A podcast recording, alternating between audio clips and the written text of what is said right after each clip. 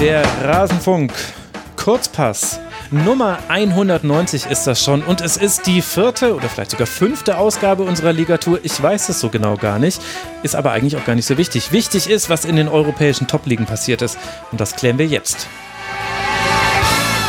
Hallo und herzlich willkommen, liebe Hörerinnen und Hörer. Wir sprechen heute über drei der Top-Ligen. Ich habe im Intro unterschlagen. Premier League haben wir heute nicht mit dabei. Aber sagen wir es mal so, wenn sich keiner unserer feinen Premier League-Vertreter die Zeit nehmen kann für die Ligatur, ja, dann reden wir umso ausführlicher über die wahren, wichtigen Ligen in diesem Land und in diesem, auf diesem äh, Kontinent. Und damit hallo und herzlich willkommen. Mein Name ist Max Jakob Ost. Ich bin der Edgenetzer auf Twitter und ich freue mich sehr, dass drei Gäste hierher gefunden haben. Zum einen mit seinem Rasenfunkdebüt. Ich habe mich so sehr darauf gefreut, dass er jetzt endlich hier zu hören ist. Marius Seuke, ihr kennt ihn von transfermarkt.de, ihr kennt ihn natürlich von Serie Amore und das gibt dann auch schon einen Hinweis darauf, wo so sein inhaltlicher Schwerpunkt liegt, aber ja nicht nur. Hallo Marius, schön, dass du mal endlich mit dabei bist.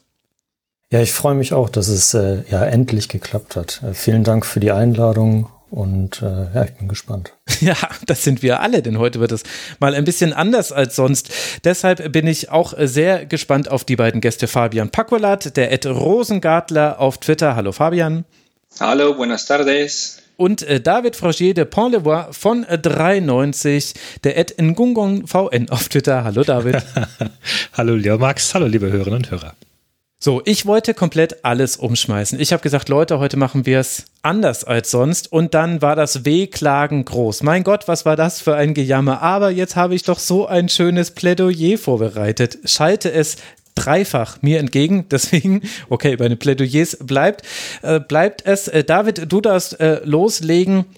Warum ist die Liga so besonders interessant? Was ist alles passiert in den letzten Wochen? Ja, wir müssen über die Ligue 1 reden, weil in Frankreich eine Mannschaft, die auf Defensive setzt, gerade in jedem Spiel ein Tor schießt, äh, weil ein Superteam auf dem Spielfeld leidet, weil ein Mittelklasse-Team sich mit Bayern und Dortmund vergleicht und weil ein viertes Team, weil in einem vierten Team ein Spieler Vergleiche mit Modric angedichtet bekommt. Mhm. Ja, okay, ich sehe, warum, warum du unbedingt die Plädoyer hier mit in der Sendung haben wolltest. Fabian, was war in La Liga so los?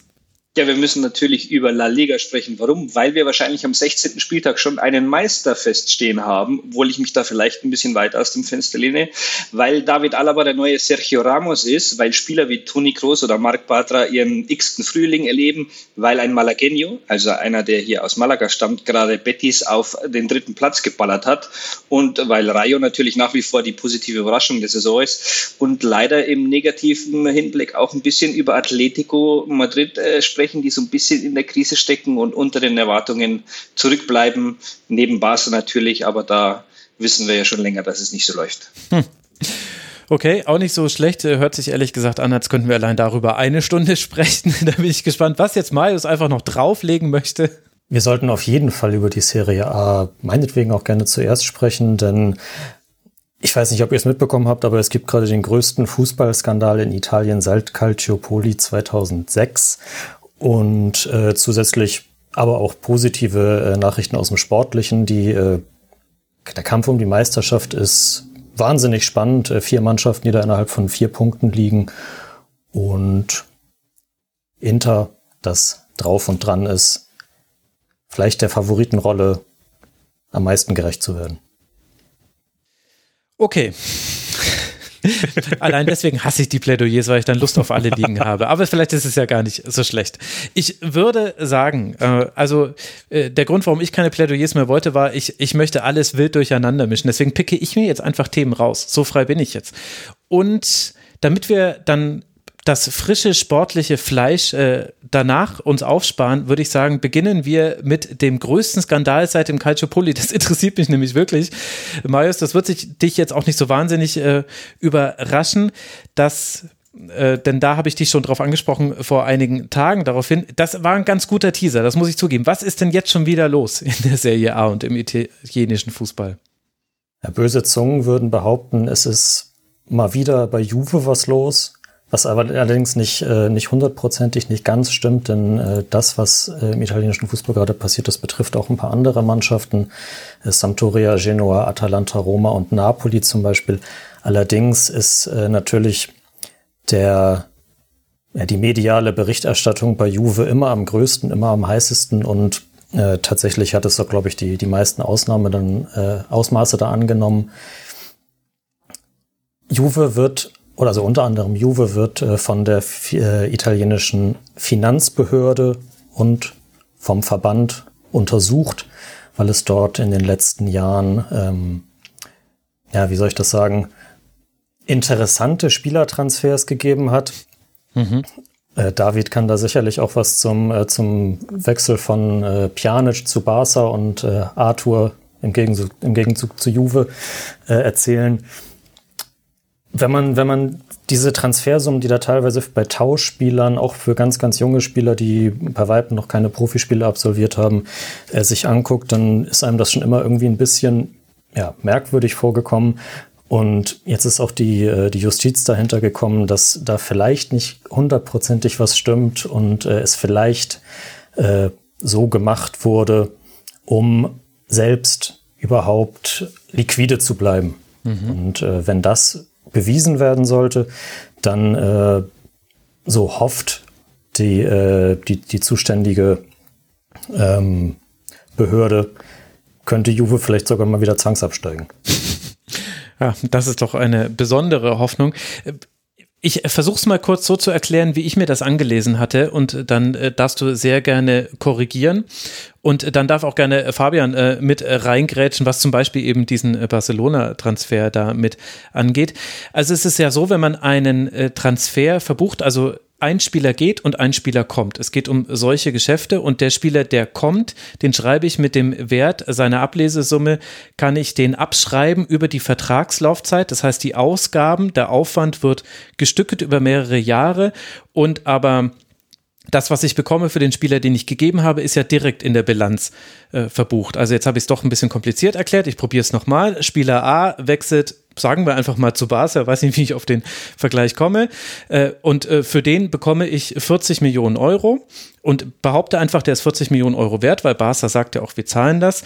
Und Spieler B kommt äh, kommt dafür zu mir und der kostet ebenfalls 40 Millionen Euro und das kann ich aber dann abschreiben über mehrere Jahre. Das heißt, für dieses eine Jahr kurzfristig habe ich eben eine höhere Einnahme als die Ausgabe ist.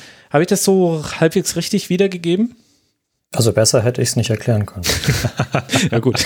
Das zeichnet, das zeichnet Max aus. Ja, ja, naja gut. Er hat ja auch nur ungefähr zwei Minuten dafür gebraucht. Das äh, klingt für mich so, Fabian, ähm, das wird ja dann auch in Spanien ein Thema gewesen sein, oder? Also noch habe ich noch nicht wirklich viel darüber mitbekommen. Was? Es ist natürlich schon so, ja, ich bin sehr sportlich fixiert gewesen, muss ich ganz ehrlich sagen.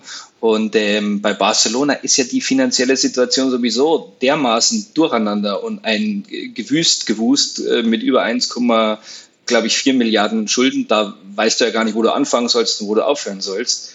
Äh, also von daher äh, muss ich ganz ehrlich sagen, da äh, kann ich euch nichts Bestimmtes dazu erzählen, außer dass natürlich einige Transfers hier auch passiert sind, die natürlich schon kurios waren. Vor allen Dingen auch jetzt die Wechsel vielleicht von Griezmann zurück zu Atletico Madrid, Luis Suarez von Barcelona zurück zu Atletico Madrid.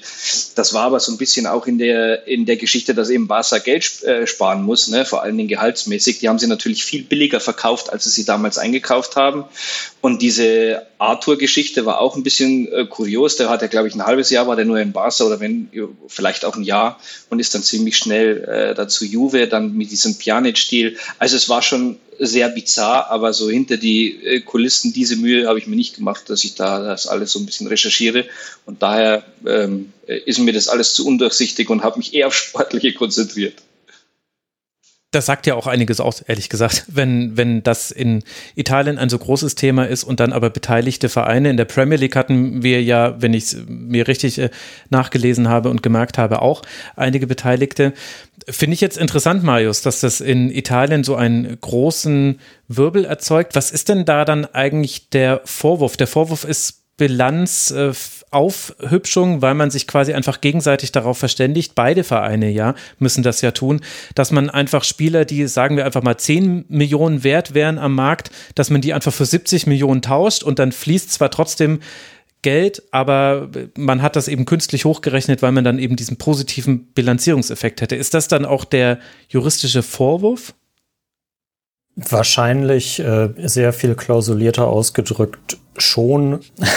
Sind es eine, eine Übersetzung, die ich gelesen habe, war es, es geht um ähm, um Ausstellung von Rechnungen für nicht existierende Transaktionen tatsächlich. Da kommen dann auch noch irgendwie okay. ähm, mhm. die, die äh, Honorare für Spielerberater mit rein, die ja auch dann noch irgendwie mit aufgeführt werden sollen. Und ich glaube, warum das in Italien so ein sehr viel größeres Thema noch als in den anderen Ländern ist, äh, das ist einfach viel gängigere Praxis ist. Also in Italien gibt es ja irgendwie auf dem Transfermarkt immer eine ja, eine, eine, eine Sonderidee, äh, die die Vereine da haben. Also früher war das mal diese Teilhabe von Spielern, wo man sich 50 Prozent der Spielerrechte geteilt hat und äh, nach jeder Saison entschieden wurde, wo der Spieler denn jetzt eigentlich bleibt. Das wurde dann irgendwie abgeschafft. Dann, dann hat man quasi diese Laien mit Kaufpflicht, was ja mittlerweile alle Vereine auf der Welt machen, erfunden. Und jetzt sind es halt irgendwie diese, diese Tauschtransfers mit den, mit den ja tatsächlich völlig überhöhten Ablösen. Und man muss sich das mal reinziehen. Die, äh, die, die Summe dieser äh, Kapitalerträge, die durch diese Transfers äh, erzielt wurden, war höher als die Werbeeinnahmen, die die Serie A-Vereine im, im gleichen äh, Geschäftsjahr gehabt haben.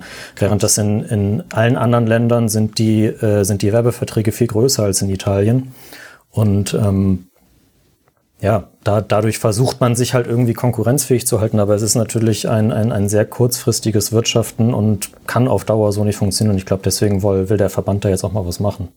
Was ist denn da jetzt zu erwarten? Wird das die Liga bis Ende der Saison begleiten? Oder ist da zu erwarten, dass da jetzt relativ schnell irgendwelche Entscheidungen, Verhaftungen, keine Ahnung, was auch immer passieren? Also bei Juve gab es auf jeden Fall schon zwei Razzien. Da sind unter anderem auch die Büros von, von Pavel Nedved, dem Vizepräsidenten, und äh, Andrea Agnelli, dem, dem Clubchef, der ja auch sowieso nicht das beste Jahr hatte, wenn man an Super League und so denkt. Ähm, durchgeführt worden, Befragungen stattgefunden haben, auch mit den ehemaligen Finanzchefs, auch der äh, Fabio Paratici, der jetzt bei, bei Tottenham mittlerweile Sportdirektor ist, ist da irgendwie im, äh, im Blick der, äh, der Behörden. Und angeblich soll, wird erwartet, also das, das stand in der Gazzetta dello Sport zum Beispiel, dass es sehr kurzfristig, also noch in diesem Jahr ein erstes Ergebnis geben kann, aber gut, ob die Mühlen der Justiz dann so schnell malen, wollen wir dann mal sehen. Mhm.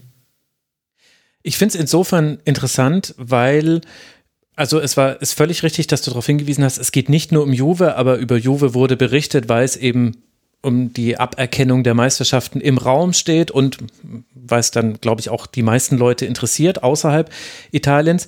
Aber es ist, es ist wirklich ein italienisches Modell gewesen. Also ich habe mir das nochmal rausgesucht, jetzt allein die, die Wechsel im Jahr 2021, äh, 2022, also in dieser Saison, habe ich jetzt alles von transfermarkt.de, einfach nur die Zahlen, die die Zahl der Zugänge in der Serie A sind 963 Spieler. Zum Vergleich, die Premier League hat 293 Spieler.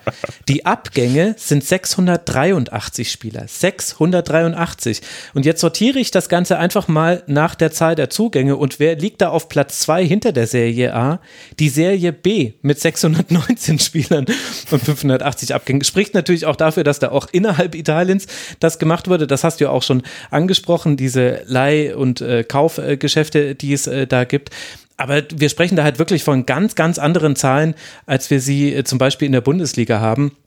Für die Bundesliga ist in, in diesem Zeitraum, wir sprechen nur von dieser einen Saison, sind es auch knapp 300 Spieler, die gekommen sind und 250 sind gegangen. Also es ist, äh, es ist auch ein Wust, ein undurchsichtiger Wust, der da auf dem hast, Transfermarkt passiert. Hast du die Zahlen von Spanien auch? Das würde mich jetzt interessieren, weil das hier, wie gesagt, mhm. noch gar nicht groß kommuniziert wird irgendwie. Also es ist äh, für denselben Zeitraum 309 äh, Zugänge, 280 Abgänge. Also das ist quasi das, wo sich alle, alle Ligen bewegen. Die Ligue 1 hat auch 330 und 310. Also sprich, man kann sagen, jede der hier besprochenen Ligen hat eigentlich so rund 300 Zugänge und 300 Abgänge mit Ausschlägen, äh, leichten Ausschlägen nach oben. Und die Serie A hat halt 960 und 680. Ich, ich hätte jetzt in Frankreich sogar weniger gewartet, weil mhm. die ja so Geldprobleme hatten Anfang Anfang der Saison. Aber gut, dann wird wohl doch eine ganze Menge auch einfach, äh, vielleicht auch ohne größere Beträge gegangen sein. Und ein paar haben ja doch auch äh, reingehauen, das stimmt schon. Ja. Also es ist auf jeden Fall interessant.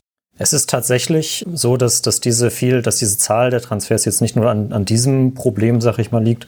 Das hat dann auch noch andere Gründe, wie es, äh, es gibt bis auf Juve überhaupt keine zweiten Mannschaften und die, die Spieler, die aus der U19 kommen, werden dann häufig statt irgendwie ablösefrei mit einem Dreijahresvertrag zu einem Zweitligisten, weil der das vielleicht über drei Jahre gar nicht gestemmt bekommt, immer erstmal nur ausgeliehen. Deswegen hat Atalanta zum Beispiel 60 Leihspieler gerade oder so.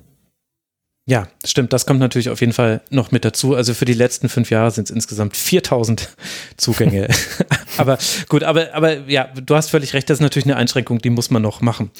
Ja, das ist ein ordentlicher Skandal, der aber anscheinend nur in Italien eine Rolle spielt. Ich bin sehr gespannt, ob da noch was kommt. Denn wie gesagt, für diese Geschäfte, zumindest wenn sie außerhalb, also über Ländergrenzen hinweg gehen, über Ligengrenzen hinweg, braucht es noch jemanden zweiten, der sagt, ja, wir machen das jetzt einfach so, dass wir den einen Spieler mit 60 Millionen bewerten, den anderen mit 40 Millionen, weil wir hatten sowieso nur vor, 20 Millionen für den anderen zu zahlen. Also ich bin gespannt, ob das noch in den anderen Ligen ankommt. In der Liga A hat es ja anscheinend auch noch keine Rolle gespielt, David. Nee, meines Wissens auch nicht. Nee. Gut. Naja, also das ist der größte Skandal seit dem Calciopoli. Ich habe irgendwie so ein bisschen das Gefühl, das wird uns noch ein wenig begleiten. David, welche Skandale hatten wir in der, in der League A? Auch wenn du sehr sportlich reingegangen bist, irgendeinen Skandal gab es doch auch. Naja, ich kann natürlich nochmal über die äh, Ausschreitungen sprechen. Eigentlich wollte ich das ja nicht, weil du ja mal dich beschwert hast, dass ich ständig so viel Politik da reinmische und sowas und du doch viel lieber über den schönen Fußballsport reden kannst. Aber ich kann zumindest kurz nochmal erwähnen, das äh, sollten einige Hörer mitbekommen haben, dass es schon wieder einen Flaschenangriff auf äh, Payet gab, äh, diesmal beim Spiel gegen Lyon und das Spiel auch, auch früh abgebrochen worden ist und es reiht sich eben ein in eine, eine ganze Liste von ähm, äh, Vorfällen, wo eben unter anderem Dinge geflogen sind auf Spieler, wo aber teilweise eben auch Fans dann die, die Plätze gestürmt haben und also die Liga hat definitiv Probleme mit Ausschreitungen.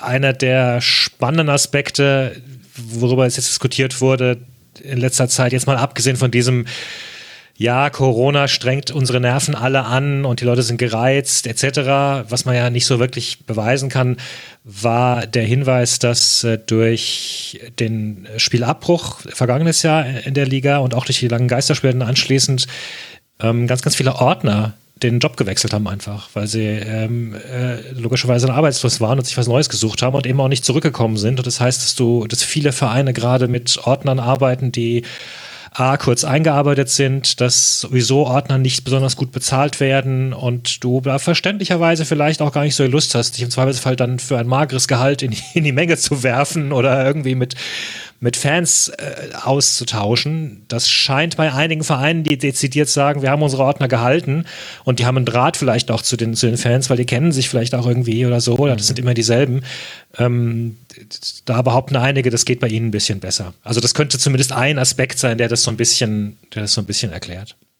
Aber glaubst du, dass das jetzt jenseits von diesen vielen Einzelfällen mal zu größeren ligaübergreifenden Konsequenzen führen würde, Konsequenzen führen könnte, weil das ist ja durchaus, ohne es jetzt zu, dramatisieren, aber es kann ja nicht sein, dass Spieler, in dem Fall jetzt auch ein Spieler, ja. so häufig Ziel von Wurf geschossen ist. Ja, äh, ja, ich glaube, die Liga hat da gerade ein ganz großes, die, die, weiß nicht so ganz genau, wo sie hin soll und das liegt auch wahrscheinlich ein bisschen in der Historie. Ähm, es gab ja in der, in der Frühphase der Ligue 1 gab es ja Zeiten, da waren bestimmte Gruppen an Fans so richtig mächtig. Also ich erinnere da an, an, an die Sachen, dass zum Beispiel Fans in Marseille ja, die, Ultras in Marseille ja die Karten sogar äh, verkauft haben, ähnliche Dinge. Dann gab es eine Zeit, wo die Liga richtig, richtig hart durchgegriffen hat und das alles aufgesprengt, alles aufgelöst hat, teilweise auch überdrastisch. Es gab ja bis vor kurzem auch noch ähm, haufenweise Verbote für Fans, auswärts zu reisen. Das ist ja auch was, was ich jetzt eigentlich so aus anderen Ligen nicht kenne, dass das Franzosen einfach wirklich verboten wurde, da zum, zum Heimspiel zu reisen, ähnliche Dinge. Und eigentlich war die Liga gerade in den vergangenen Monaten da wieder oder vergangenen Jahren ja wieder deutlich stärker auf einem Kurs, da ein bisschen mehr Dialog auch reinzubringen ähm, und versuchen da auch einen, auch einen Mittelweg zu finden, weil ich glaube, mit, mit, mit, mit einfach nur mit harten Sanktionen kommst du da auch nicht klar. Ähm, also insofern wird das ganz spannend sein, ja, was sie jetzt was sie jetzt tun werden. Ich meine, klar, du kannst es auch nicht komplett vom Kontext lösen. So, also da ist natürlich aktuell auch einfach viel Gereiztheit und und politische äh, Aufruhr in Frankreich generell. Mhm. So. Ja, das Video vom gestürmten Weihnachtsmarkt wird vielleicht so mancher gesehen haben in den sozialen Netzwerken. Genau ich, ich traue mich gar nicht zu fragen, Fabian, hast du auch einen Skandal für mich? Oder, oder bist du jetzt der Erste, der sagt, nein, äh, bei uns ist alles sauber, La Liga ist sauber? Also sauber, sauber sind wir in Spanien natürlich auch nicht, aber das einzigste Skandälchen, was ich jetzt mal außerhalb des Sportes an sich nennen könnte, wäre halt, dass Realpräsident Florentino Perez weiter äh, auf die Super League pocht und dieses äh, Ziel nach wie vor verfolgt und er für ihn das die einzigste Rettung des Fußballs allgemein ist und so weiter und so fort.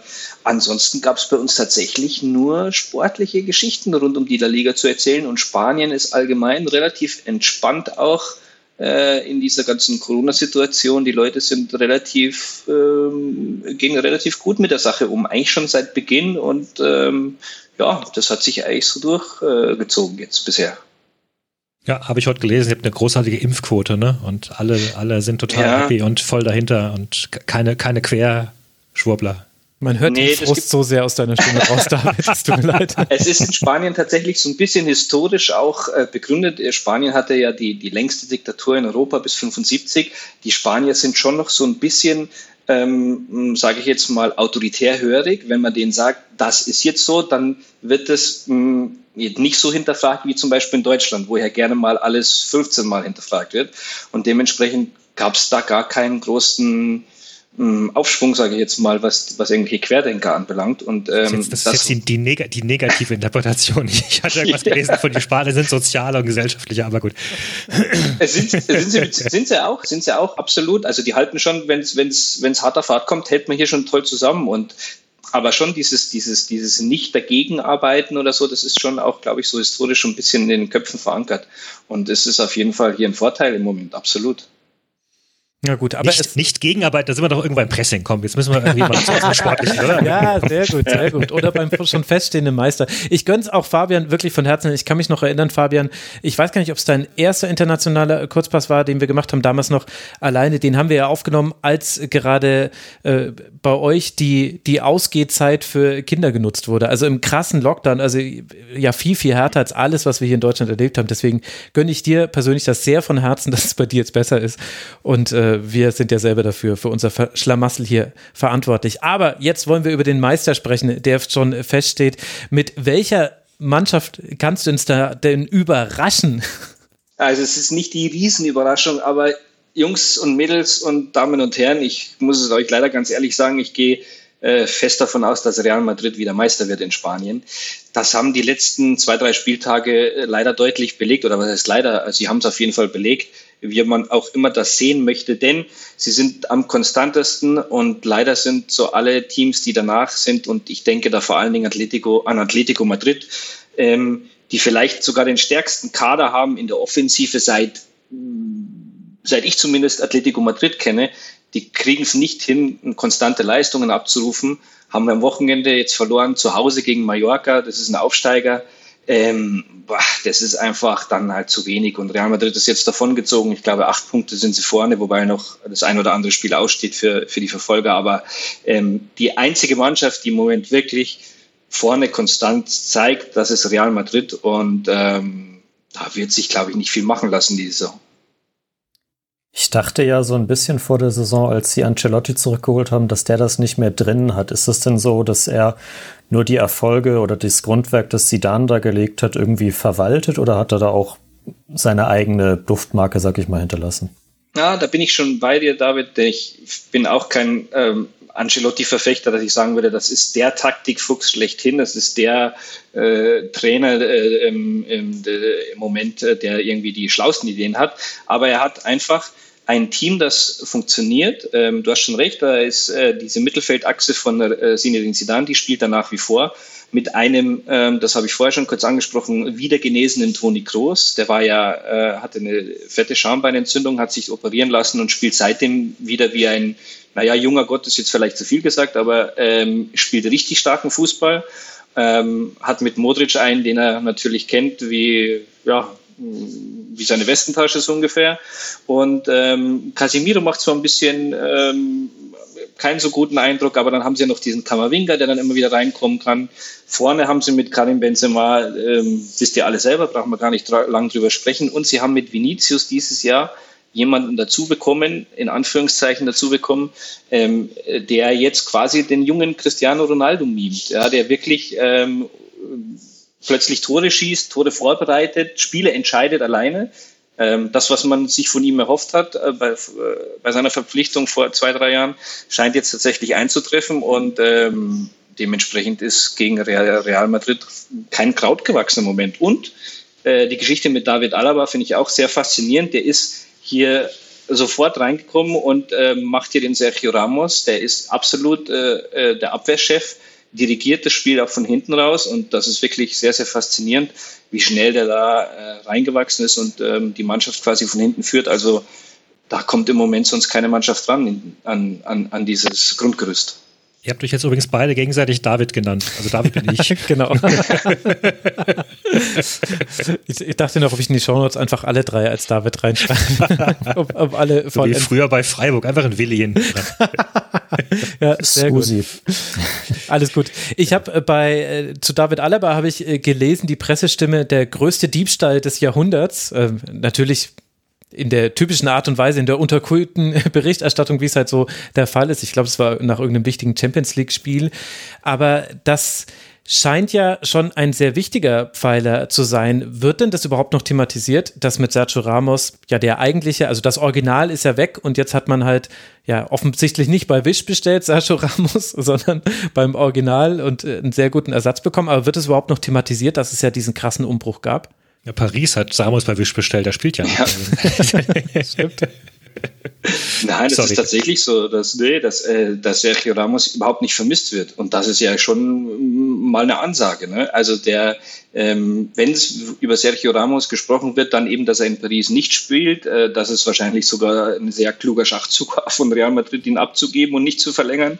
Also es geht eher in die Richtung. Und ähm, wie gesagt, dass man über Ramos eigentlich gar nicht äh, spricht oder dass man über ihn nicht vermisst, das spricht äh, sehr für David Alaba. Tja, und so haben wir jetzt Real eben als einzige Mannschaft, die in den letzten drei Spielen alles gewinnen konnte. Zusammen mit Real Betis, über die wollen wir später auf jeden Fall noch sprechen, hast du ja auch schon angekündigt.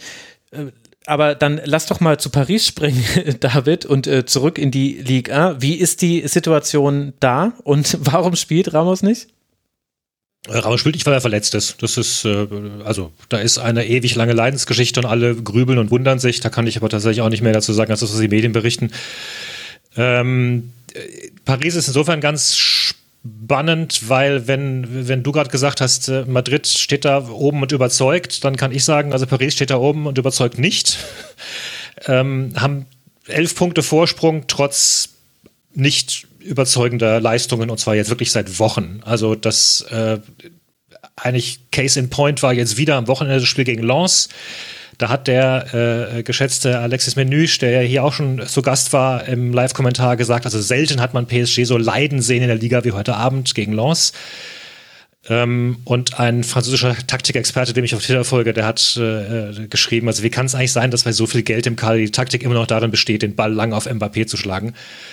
Und Pochettino wirkt nach wie vor äh, überfordert. Der hat während des Spiels, ich glaube, drei oder viermal die, äh, das System geändert. Der ist von 4-3-3 auf 4-2-3-1 gewechselt, hat Verratti nach, nach rechts gezogen, ist dann wieder auf 4-3-3 zurück, hat Verratti nach vorne geschoben. Ähm, und die gesamte Mannschaft scheint irgendwie ideenlos. Also äh, das, nach der Pause sind sie dann irgendwie auf ein, auf ein 3-5-2, haben, haben, haben drei Spieler rein und haben es dann halt doch wieder mit ihrem typischen Paris-Dusel-Glück halt noch äh, auf dieses 1-1 geschafft, was echt ein Genickbruch war für Lens, die die großartig gespielt haben, zu denen ich gerne auch noch ein paar äh, zwei, drei Sätze sagen kann. Ähm, aber bevor ich jetzt Paris da äh, verlasse, möchte ich zumindest noch einen Begriff in den Raum werfen, den ich äh, neu gelernt habe in den letzten Wochen. Das ist die Tuchelisation. Oh, okay. Und das bedeutet? und die Tuchelisation, so wie ich es verstanden habe, ist der Begriff dafür, dass ein Trainer, der vermutlich mehr könnte, als er zeigt, durch das Präsidium eines Vereins äh, klein gehalten wird oder durch Mannschaftszwänge daran gehindert wird und marginalis marginalisiert wird. Und es wird gerade also debattiert, ob äh, Pochettino schon bei, bei PSG der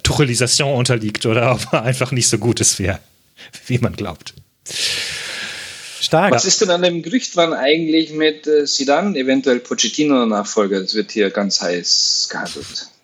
Naja, also Sidan ist natürlich ein Nationalheiligtum in Frankreich und da Pochettino halt nicht liefert gerade und das alles so trist ist, ist es, glaube ich, also erstmal ganz, ganz viel Wunschdenken. Ich, oder, also, ich, ich weiß ehrlich gesagt nicht, ob, ob Sedan das offiziell negiert hat oder ob er, ob er einfach nur schweigt.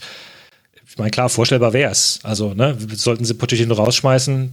Ich, ich, ich, bin sicher, dass Gespräche stattgefunden haben, sagen wir mal so. Also, mein, das ist, hm. mein, das ist ein, ja, wie gesagt, ein Nationalheiligtum hier. Genau.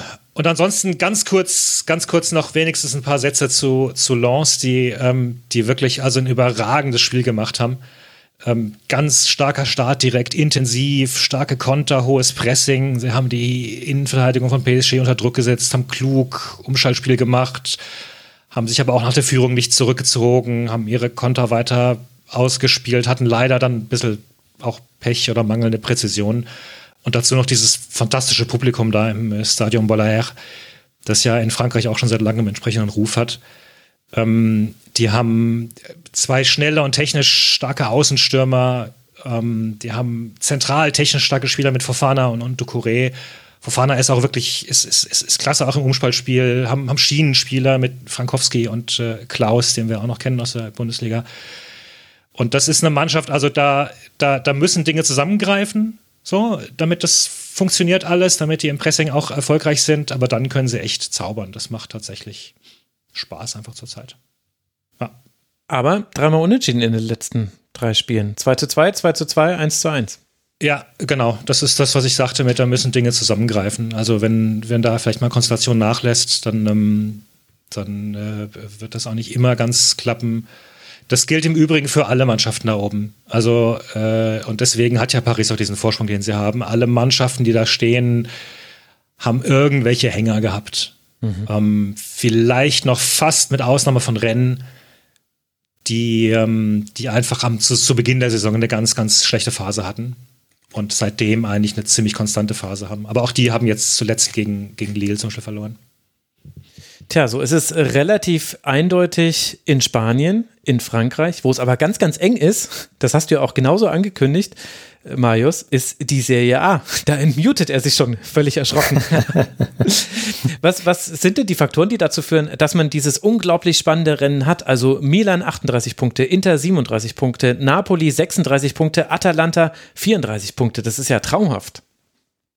Ja, auf jeden Fall. Also dass sich, dass sich da jetzt nicht schon eine Mannschaft abgesetzt hat, das, äh, das freut mich auch jede Woche immer wieder. Wobei, äh, das, das hatte ich ja irgendwie auch schon angekündigt, äh, ich könnte mir vorstellen, dass Inter das alsbald tun wird, denn die haben sich jetzt nach der Findungsphase ja, gefunden und haben einfach den, äh, den mit Abstand breitesten Kader, der wohl auch in der Spitze sicherlich am, am besten besetzt ist, trotz der Abgänge von Lukaku und Hakimi. Und ja, bei, bei, bei Napoli und Milan merkt man jetzt vielleicht so ein bisschen, die haben ja beide jeweils irgendwie ihren besten Saisonstart der, der Vereinsgeschichte gehabt. Jetzt aber auch jeweils schon mal verloren. Napoli sogar schon zweimal ausgerechnet, auch in den Spitzenspielen eben gegen Atalanta und Inter. Dass, ähm, dass sich da so ein bisschen die, die Verletzungsprobleme häufen und dadurch, dass äh, das Spiel oder dieser, diese diese Form, die sie am Anfang hatten, diesen Lauf, den sie hatten, da so ein bisschen ins Stocken gekommen ist, also gerade bei Napoli. Und ich glaube, das hatte Mario ja auch im letzten äh, Kurzpass quasi schon angekündigt, dass das wohl möglich irgendwann mhm. passieren könnte. Mhm. Und ja, Atalanta hat auch nach einer, nach einer Schwächephase zu Saisonbeginn, jetzt haben sie, glaube ich, fünf oder sechs Mal hintereinander gewonnen oder noch häufiger vielleicht und äh, sind diese Offensivmaschine, die sie auch in den letzten Jahren gewesen sind, sind sie jetzt wieder und äh, profitieren mittlerweile auch davon, dass sie den, dass sie nicht nur in der Spitze sehr, sehr gutes Personal haben, sondern da auch in der Breite mittlerweile auf, auf einen Fundus kann Gasperini da an Spielern zurückgreifen, der wirklich beeindruckend ist. Mhm. deswegen könnte ich mir auch vorstellen, dass, ja, dass sie, dass sie auf jeden Fall bis zum Ende oben, vielleicht nicht ganz, ganz oben, aber dahinter Platz zwei drei mitspielen werden wieder.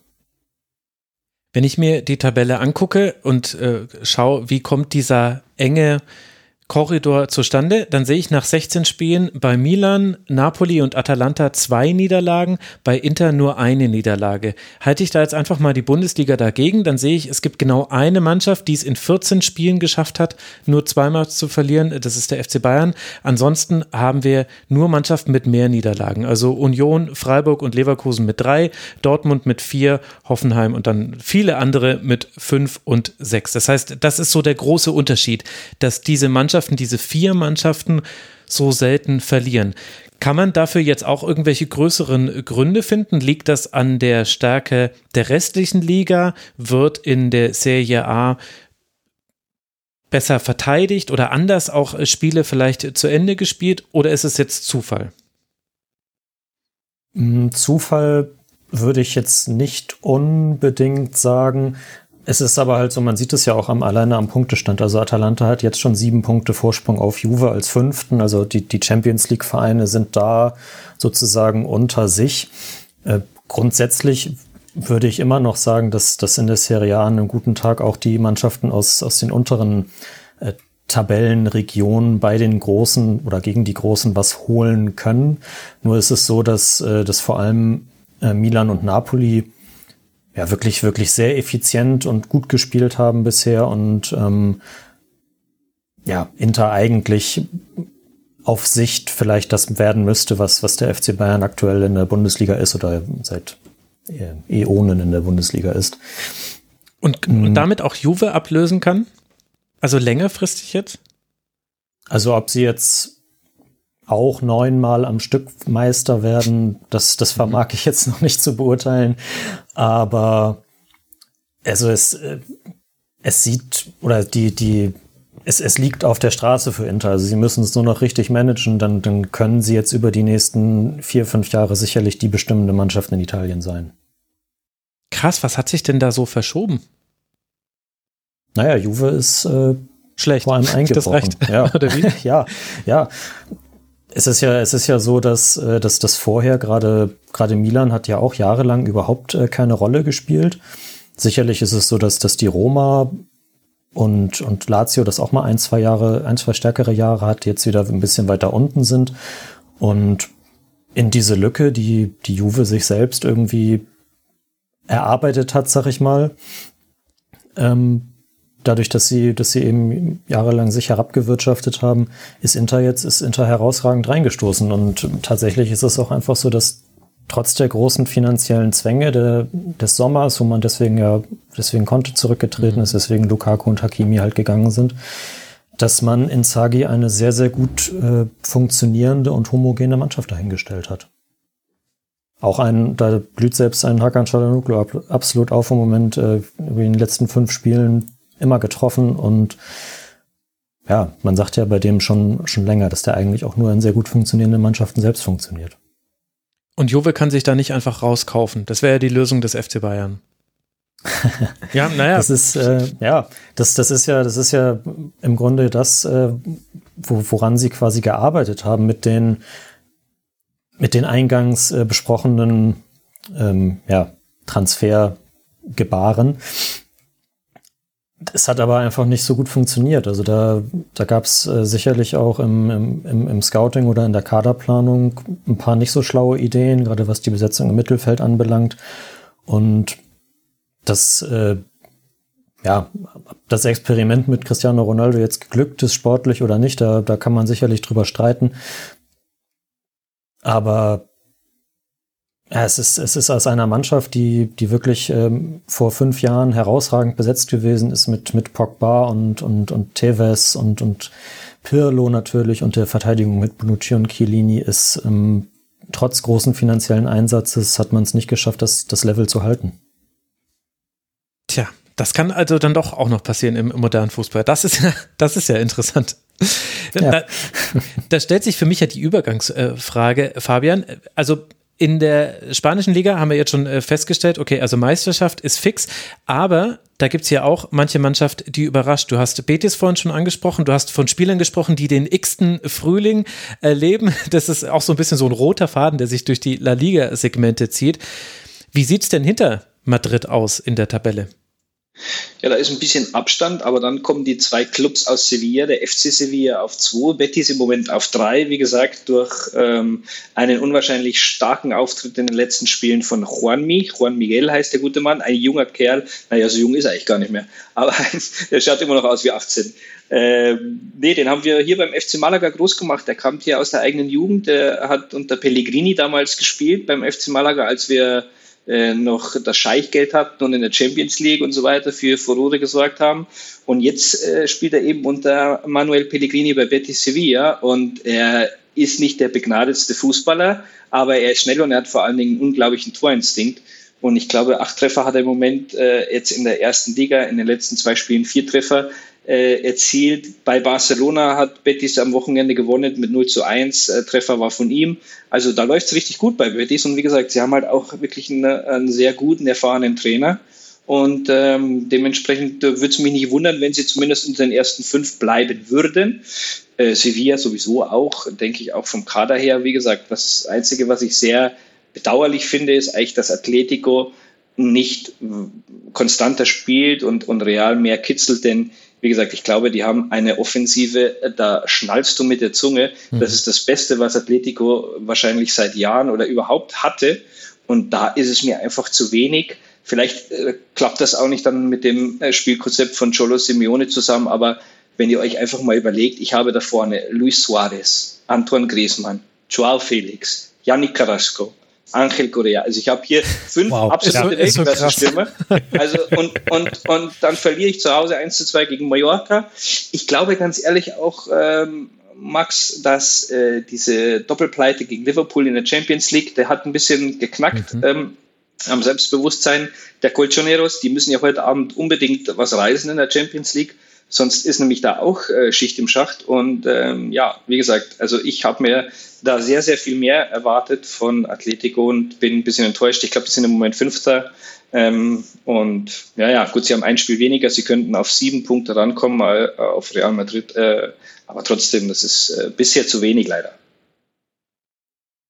War das denn aus deiner, aus deiner Sicht äh, geschickt, Griesmann zum Beispiel überhaupt zurückzuholen? Also hat das nötig getan? Ja, ich meine, äh, bei Atletico Madrid hat er wahrscheinlich so gut gespielt wie ähm, noch nie bisher in seiner Karriere. Gut, ganz am Anfang bei Real Sociedad San Sebastian, als er damals äh, von Frankreich in die La Liga gekommen ist, da war er schon auch stark, aber das war ja noch ein anderes Level, sage ich mal. Aber was er bei Atletico Madrid gemacht hat, das ist eigentlich das, was ihn ja eigentlich so richtig stark gemacht hat. Und dann wechselst du zu Barcelona. Ähm, nicht ganz unpolemisch, wie, ihr vielleicht mitbekommen habt, ähm, und habt da hat er zwei Jahre oder drei Jahre eigentlich nicht oder fast nie das abrufen können, was er eigentlich oder für was er äh, imstande ist.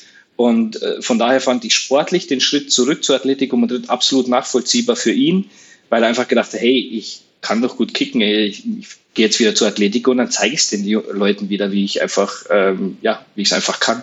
Und aber es funktioniert eben gerade im Moment nicht. Und ähm, ja, ob das, ob er jetzt zu viel Konkurrenz im Sturm hat oder ob, wie gesagt, taktisch da einiges nicht stimmt, ich weiß es nicht genau.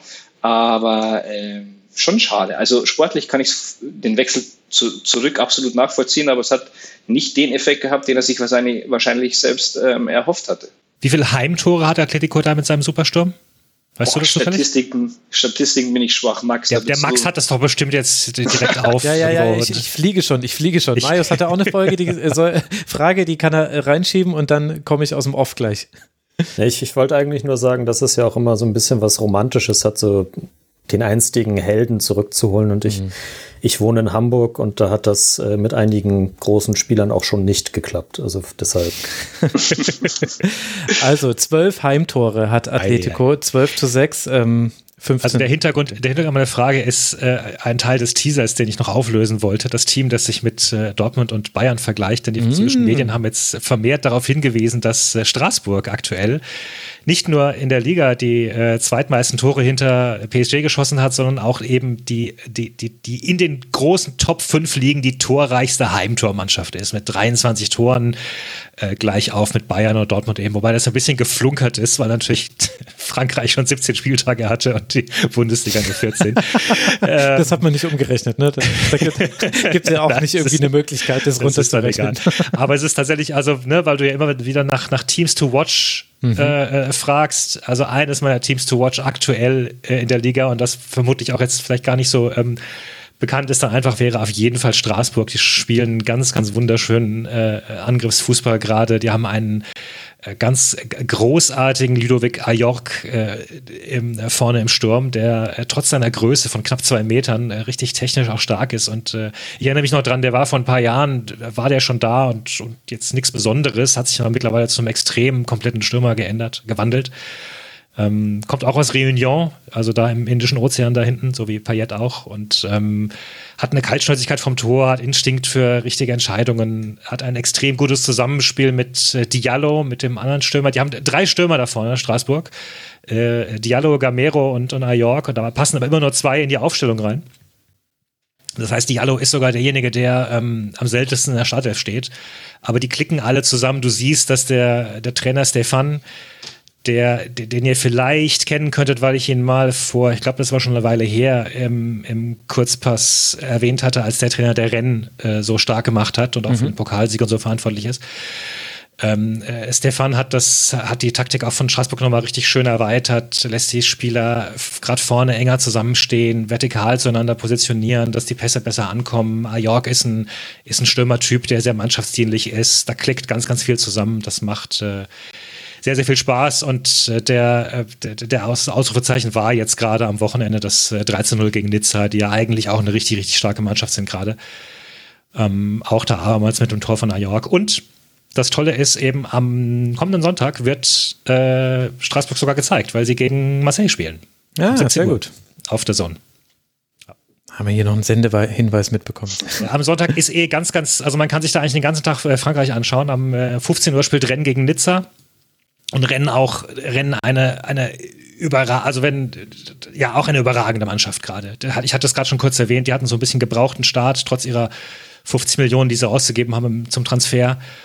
Ähm, und dann hat aber der, der Trainer Genesio hat äh, umgestellt, hat, hat Jonas Martin reingenommen und dann mit so einer Doppelspitze äh, Terrier Laborde und in der Folge haben sie gegen Paris gewonnen. Sie haben Lyon verprügelt, was ziemlich brisant war, weil Genesio kam von Lyon und äh, der wurde da entlassen, weil man sich eigentlich so einen eher glamouröseren, international erfahrenen Trainer gewünscht hat, der Lyon halt bei den ganz Großen mitspielen lässt. David, was heißt ausgerechnet auf Französisch? äh, äh, äh, oh Gott, fällt mir jetzt so nicht so gar nicht. Ja. Nee, nee, weil es, ich glaube, Kontext wieder. Äh, mhm. egal, also, ne, genau, ja. Also, du, du, siehst, worauf ich hinaus hinaus will. Also man sah es in Genesio nicht und, und wer ist jetzt bei Lyon? Äh, äh, äh, Peter Bosch, der, ähm, der, an dem mittlerweile auch die Journalisten langsam verzweifeln. weil sie feststellen, dass er nicht von seinem Dogma abweichen will, aber das die ja, richtige Mannschaft hat. Das ist ja krass, echt ehrlich. Peter Bosch spielt einfach so seinen Stiefel. Verrückt. Spielt seinen Stiefel runter und ähm, und äh, hat aber irgendwie nicht die Spieler dazu, die das, das Pressing und das, was er, was ihm da vorschwebt, äh, durch entweder können oder wollen. Und ähm, genau, ja. Und bei, bei Rennen muss ich noch ganz kurz hinweisen auf, äh, auf, einen, auf einen jungen Spieler, der jetzt durchgestartet ist, den ich auch eingangs erwähnt hatte, äh, Lovro äh, Mayer oder Mager. Ich habe keine Ahnung, wie man ihn auf Kroatisch ausspricht, ehrlich gesagt. Ich habe es versucht rauszufinden. Ich kann kein, ich, ich, also die Franzosen sagen loserweise Mayer, Mayer.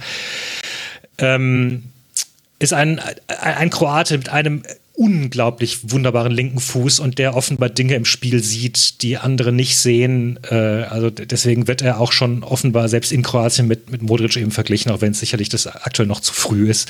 Aber der analysiert schnell, der, äh, das macht unglaublichen Spaß, dem, dem zuzusehen und das wäre super, super toll, den sich entwickeln zu sehen in den nächsten Jahren, ähnlich wie man ja schon Kamavinga bei Rennen sich hat entwickeln sehen können. Und äh, wohlgemerkt, die sind gut, obwohl sie Kamavinga abgeben mussten an mhm. äh, Madrid. Und ähm, also auch da geht ganz, ganz viel zusammen gerade. Äh, Santa Maria äh, kommt in Form, der von Freiburg dahin gewechselt ist. Ähm, ja, also auch die, auch die ein, ein Team to watch und auch die kann man sehen äh, am Wochenende gegen Netzer. Ja, und am Supersonntag nicht vergessen, 21 Uhr Real Madrid, Atletico Madrid. Darum ja. wahrscheinlich einer der letzten Chancen der Colchoneros da nochmal ranzukommen. Also bitte abschließen dann mit der La Liga. Wer das in Deutschland überträgt, weiß ich jetzt nicht, aber anschauen. Und PSG Monaco auch noch. Also. In der Serie A kann ich um 12.30 Uhr leider nur mit Torino gegen Bologna dienen. Aber Bologna macht auch immer Spaß. Mit Anautovic. Also ich werde hier irgendwann das TV-Tipp-Segment, glaube ich, noch einführen müssen. Ich, ich wollte noch kurz sagen, wenn die Hörerinnen und Hörer mal äh, lachen wollen oder vielleicht auch andere Emotionen zeigen, einfach mal alle Mannschaften zuhalten auf der, in der Ligue 1-Tabelle und dann auf die Ergebnisse der letzten sechs Spiele gucken und dann raten, welches Team ist das von Peter Bosch. Und ja, es ist das, das in den letzten sechs Spielen verloren, gewonnen, verloren, gewonnen, verloren, unentschieden gespielt hat. Es ist, es ist schon irre. Platz 12. Ja, ja, ja. Ja, ja, also jetzt auch gegen Bordeaux, er hat dann plötzlich versucht, die Dreierkette auszupacken und ist auch damit grandios gescheitert. Es ist auch, ganz ehrlich, mit dem Kader ist das auch irgendwie so ein bisschen fragwürdig. Da sind echt, da sind Spieler wie Aouar drin, äh, äh Gimaresch, äh, Paketa. Paketa ist super sauer, dass er von Bosch ständig als falsche Neun aufgestellt wird. Ja, also da, da, da rumort es auch sehr gerade.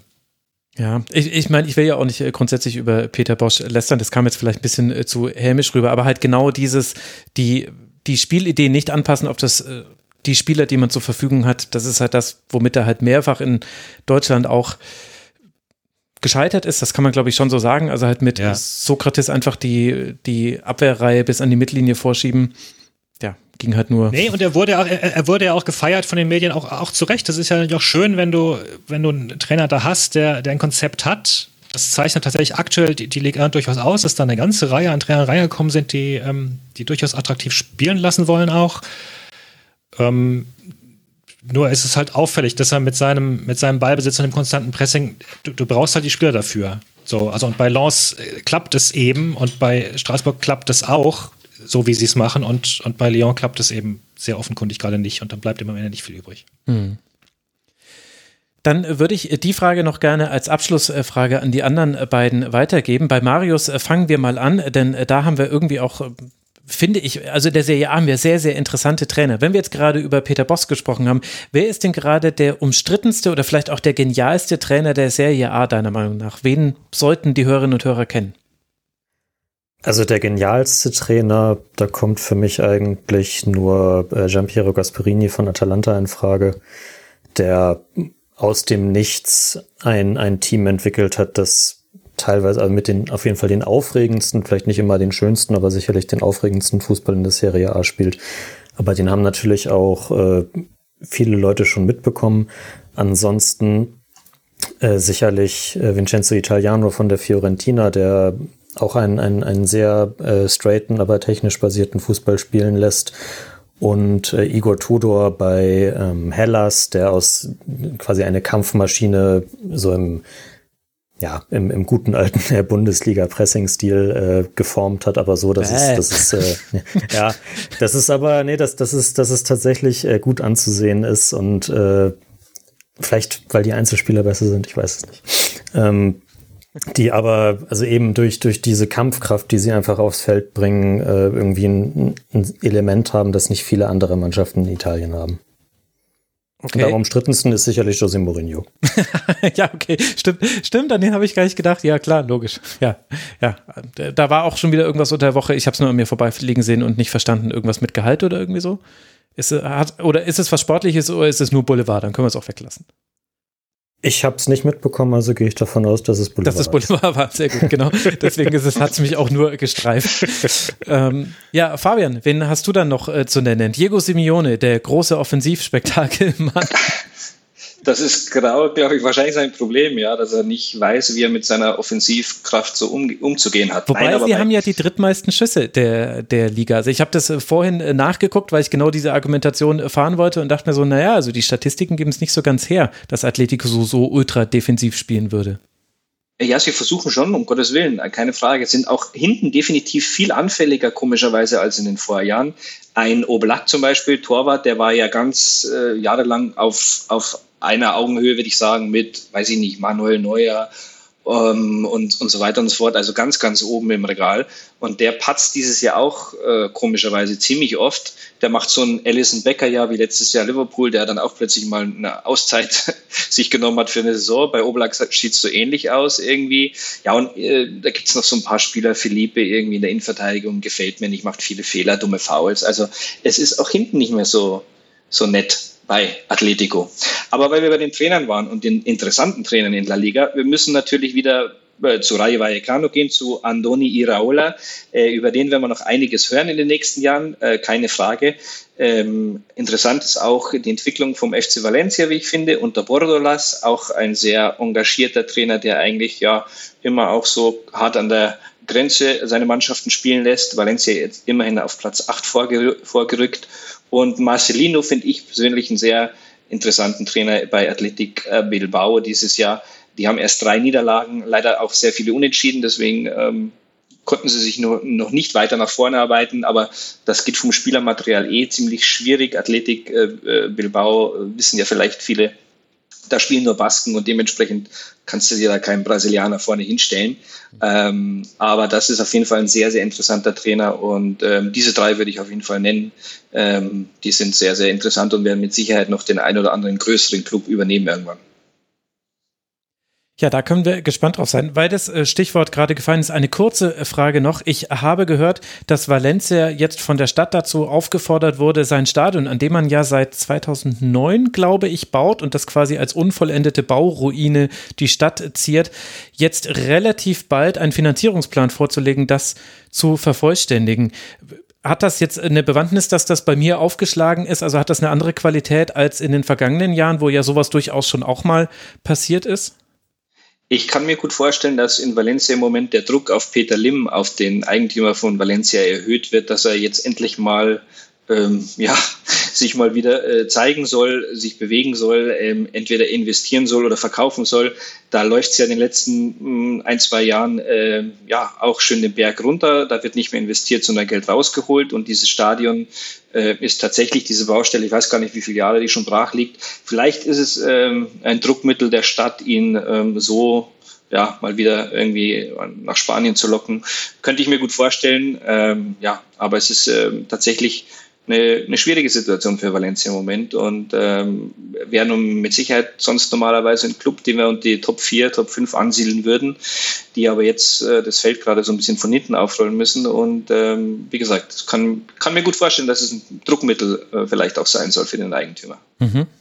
Ja gut, dann behalten wir das mal im Auge aller, allerletzte Frage jetzt und tatsächlich hat irgendjemand von euch noch etwas auf dem Zettel, wo er sagt, wenn ich das jetzt nicht noch erzähle, dann ärgere ich mich die ganzen nächsten Wochen bis zur nächsten Ligatur. Marius, irgendwas noch?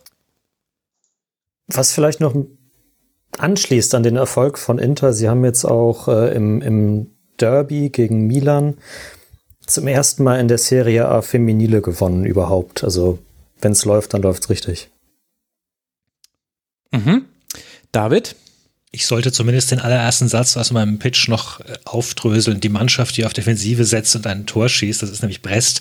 Die sind gerade die Mannschaft der Stunde, die haben sechs äh, Siege in Folge erzielt und haben tatsächlich, obwohl sie das mit einem sehr, sehr minimalistischen Fußball und sehr viel, sehr, sehr tiefstehend und dem Ball der Gegner überlassen, hat man jetzt auch äh, gesehen gegen, gegen Marseille. Da hatten sie, glaube ich, am Ende ich glaube, 26 Prozent Ballbesitz oder so irgendwie, aber haben trotzdem zwei Tore gemacht und haben tatsächlich, das ist total verrückt, haben in diesen 17 Spielen seit Saisonbeginn in jedem Spiel ein Tor geschossen. So, also, und das, äh, ja, also Hut ab. Die haben einen ganz witzigen Trainertausch gemacht vor, vor Beginn der Saison. Die haben ihren Trainer Dalolio zu Montpellier geschickt und haben dafür gleichzeitig äh, der Saccarin aus Montpellier bekommen ich weiß nicht, ob kann sich an euch jemand erinnern an, an sowas, was mal irgendwo in der Liga passiert ist, dass zwei Trainer wirklich direkt die Plätze getauscht haben? Einfach? Eintracht Frankfurt, FC Bayern 1976, glaube ich, Julia Chula Lorand äh, zu den Bayern und ähm, na komm jetzt, chick, nee nicht, ach jetzt, ach jetzt sitze ich nicht drauf. Aber da ist das mal passiert, auch innerhalb von zwei Wochen tatsächlich. Da saß okay. dann bei einem Spiel Ach Gott, es ist leider alles weg. Da saß dann der Kapitän äh, der Frankfurter, war quasi Spielertrainer für das Spiel in München und gleichzeitig saß Lorand auf der Tribüne, weil er Frankfurt versprochen hatte, dass er das Rückspiel im UEFA Cup, das damals äh, da stattgefunden hat,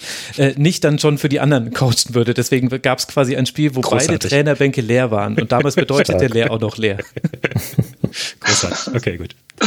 Also Hut ab an Brest, weil die sind eigentlich eine sehr kleine Mannschaft. Ich weiß nicht, ob ich nochmal Gelegenheit bekomme, die nochmal in einem künftigen Ligator zu erwähnen. Sehr gut. Und Fabian, hast du noch einen aller, allerletzten Punkt? ja, vielleicht äh, Barca weiter verfolgen. Ähm, der oh, Anfangs, äh, ja, nein, weil der Effekt äh, Xavi sehr interessant war, finde ich. Also ich meine, äh, kadermäßig äh, reicht dieses Jahr, das haben wir ja schon besprochen, nicht für die Top 4 wahrscheinlich oder zumindest nicht für die Top 3. Ähm, und, aber ich habe den Eindruck, dass unter Xavi jetzt wieder äh, Feuer unter der Hütte ist, dass er versucht, viele junge Talente jetzt auch einzubauen und man sieht, dass dort wieder ein bisschen anders Fußball gelebt, Fußball gespielt wird. Nicht immer erfolgreich, aber ähm, ich glaube, für die Katalanen ähm, entwickelt sich jetzt schon langsam ein bisschen was. Es wird ein Übergangsjahr jetzt werden und ähm, finde es aber bisher ganz positiv, so wie, wie die Entwicklung ist, auch wenn die Ergebnisse jetzt nicht alle positiv waren. Aber zumindest äh, ziehen die Spieler wieder an einem Strang und das Ganze sieht wieder ja, recht anständig aus, würde ich sagen. Mhm. Barca aktuell Tabellen siebter mit 23 Punkten, 16 Punkte hinter Real, aber die haben wir ja sowieso schon als fixen Meister hier verkauft.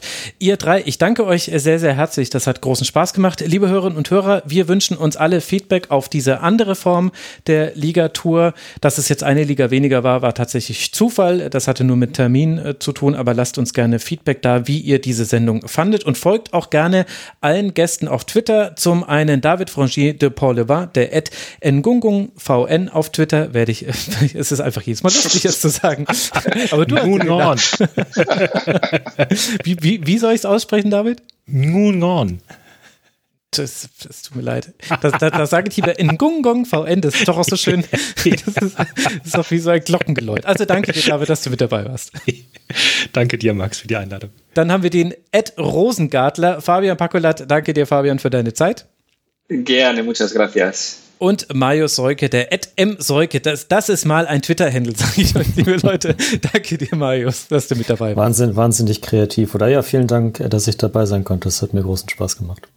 Und euch, lieben Hörerinnen und Hörern, danke für eure Aufmerksamkeit. Der Rasenfunk ist Werbe, Paywall und Sponsoren frei. Wir finanzieren uns ausschließlich über eure Unterstützung. Wie ihr das tun könnt, erfahrt ihr auf rasenfunk.de slash supportersclub und ihr unterstützt damit nicht nur diesen Podcast, sondern auch alle Gäste, die beteiligt sind, die ein immerhin kleines Honorar von euren Spenden bekommen. Also ganz herzlichen Dank für alle, die das schon getan haben. Und ansonsten hören wir uns wieder hier im Rasenfunk. Irgendeine Sendung gibt es ja immer, die ihr hören könnt. Macht's gut, bleibt gesund, bis bald. Ciao. Tschüss. Tschüss. Ciao, ciao.